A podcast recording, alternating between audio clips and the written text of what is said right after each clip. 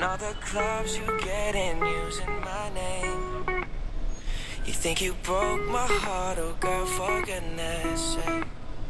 You think I'm crying on my own, well I ain't. 嗨，大家好，欢迎各位又来到了喜马拉雅电台啊，又来到了减肥不是事儿，欢迎大家。今天呢，我们主要谈的话题呢是盐的问题啊，因为很多一开始减肥呢都认为要远离，要远离哈很咸的食物啊，所以说就算是吃辣白菜，都得用白开水涮一下。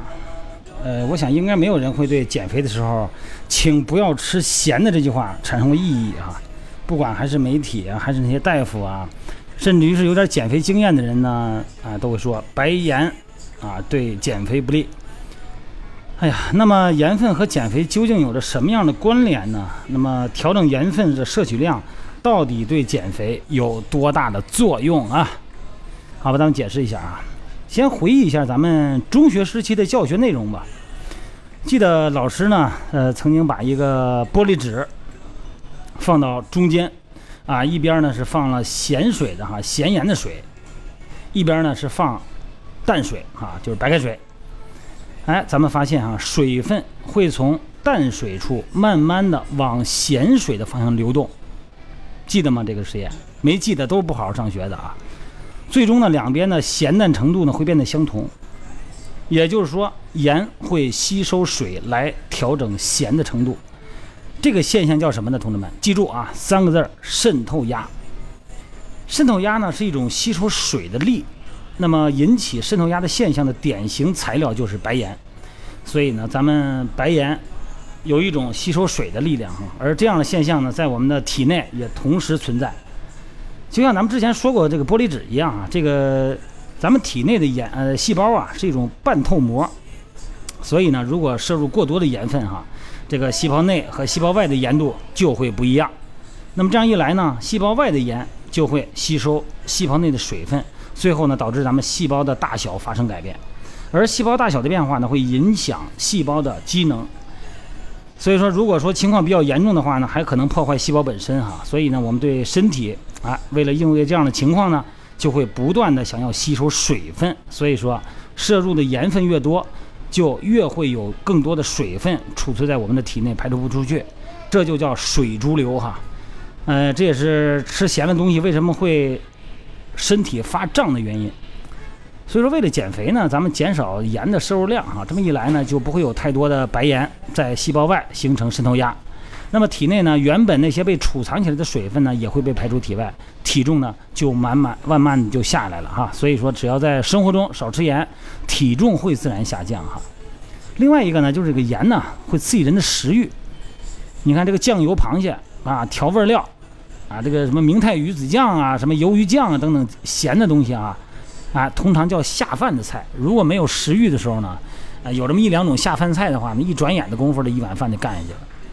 但如果菜肴要太清淡的话，哈，又会怎么样呢？咱们会有一种咽不下去的感觉，这手里的筷子就不愿意吃。所以呢，起到调节食物咸淡的基础调味料就是盐，啊，它可以提高咱们的食欲哈，它是一个核心的元素。已经吃惯了比较口重的人哈，尤其咱北方人啊，这个时候呢，如果突然要吃淡的饭的话呢，所有的食物都感觉不合口味，不好吃了，很自然的呢就会减少食物的摄入量。那么食物的摄入量少了，那么体重呢自然也就减轻了，好理解哈。少吃盐的饮食习惯呢，有助于咱们排出体内的水分，也有助于我们减少食物的摄入量。那么通过这样的办法呢，咱们可以啊减少很多体重哈。看到这个内容，我不知道你怎么想啊。反正很多人觉得少吃盐啊没什么难的，而且他们还甚至还产生一种希望，觉得只要按这个办法做下去，就能达到自己所期望的体重。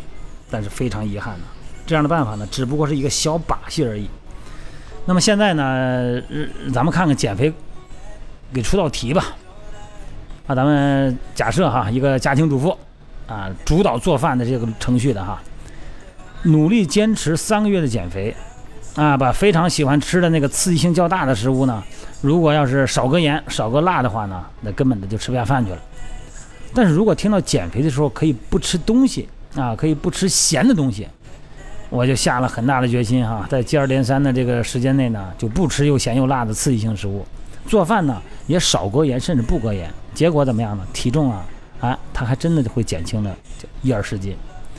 那问题是这样的方式你很难坚持下去啊，这谁长时间也受得了啊，对吧？哎，那么又重新又恢复了原来的饮食，结果体重呢，汤汤又弹回去了五六斤。而且这种呢，没有明显增加这个摄入量的这个食物摄入量啊，只不过是调了调饭菜的口味咸淡而已。那么体重呢，又重新弹回来了，心里边你会你觉得会不会难受啊？是吧？所以说呢，怎么办呢？这种减少减肥的办法，少吃盐的办法，实际上是有一定副作用的啊。咱们正常的盐的摄入量呢，就是生理需求，每天二点五克。咱们国际卫生组织呢，保持每天不要超过五克哈。白盐呢，在咱们体内的渗透压。就会相应的减少，所以说呢，过度的减少摄入量、摄盐量的人呢，如果要恢复到以前的饮食水平的话，白盐的摄入量又会急剧上升，这个时候身体里边所产生的储水能力呢，就自然会增加。所以说呢，如果要是这种减减盐的量啊，一定要慢慢来，就养成一种习惯，而不是刻意的大量的减啊。如果减的话，你身体身体也受不了。一旦你恢复了口味呢，这个水分反弹很厉害啊。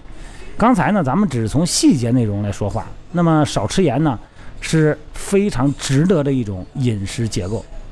咱们一定要记得哈，呃，最后导致高血压疾病产生的，实际上盐分有很重要的因素。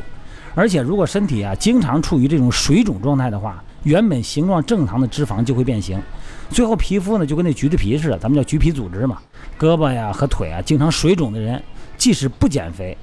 最好也少吃盐啊！为了咱们的健康，为了咱们的美丽，还是少吃盐哈。今天的话题不多说，今天的话题呢，咱们就跟盐干上了。所以说呢，一定记得哈，盐不要刻意的少吃，但是呢，千万不要多吃。如果减肥的话，有计划的少摄入盐，各位哈。好了，今天不多说了，今天时间也不晚了，咱们早睡早起，身体好，一定要记得睡觉前。尤其是晚餐不要吃太多的盐，否则呢，你会喝大量的水，不仅仅会水肿哈，而且呢会影响你的肾。另外，第二天早上起来，这眼圈都是黑眼圈，什么原因呢？水肿哈，让肾产生了水潴留。然后咱们就拜拜吧，同志们哈，拜拜了啊。